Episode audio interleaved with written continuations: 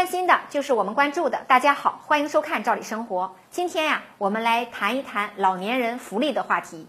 进入老龄化社会，老人的养老呢，不仅是家庭问题，也是社会问题。近年来，从国家到地方都非常重视老年人的养老问题，从生活服务啊、医疗服务啊，到养老机构的兴建以及养老护理人才的培养等等，取得了非常大的成效。作为养老工作走在前边的排头兵，北京市的很多养老支持措施啊都是非常值得点赞的，尤其是针对一部分特殊老人，像失能、失智、残疾以及家庭生活困难的贫困老人家庭等等，都给予一定的支持。除了全国各地大部分都实施的高龄津贴外，针对这几类特殊老人，北京啊也拿出了真金白银的补贴，帮助大家渡过难关。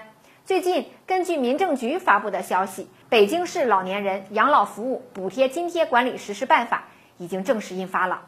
针对经济困难、高龄、失能等三类老年人发放养老补贴的标准也出来了。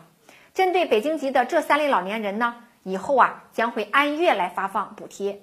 具体标准是多少呢？咱们一起来看一下。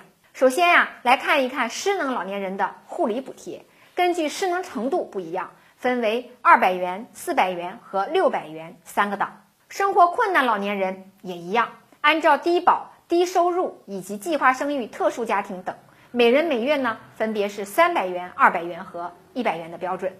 而高龄老年人呢也有利好，这次标准较以前也有所提高。八十到八十九周岁的老年人，每人每月呢是一百元；九十到九十九周岁的老年人，每人每月是五百元；一百周岁以上的老年人。每人每月是八百元。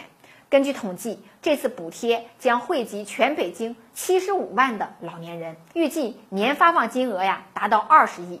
最让人高兴的是，这真金白银的补贴呀，马上就能发给大家。因为按照计划，这个新计发标准呢是从十月份开始实施的，十一月份就会发放到位。大家看，这么好的政策，真的值得点赞。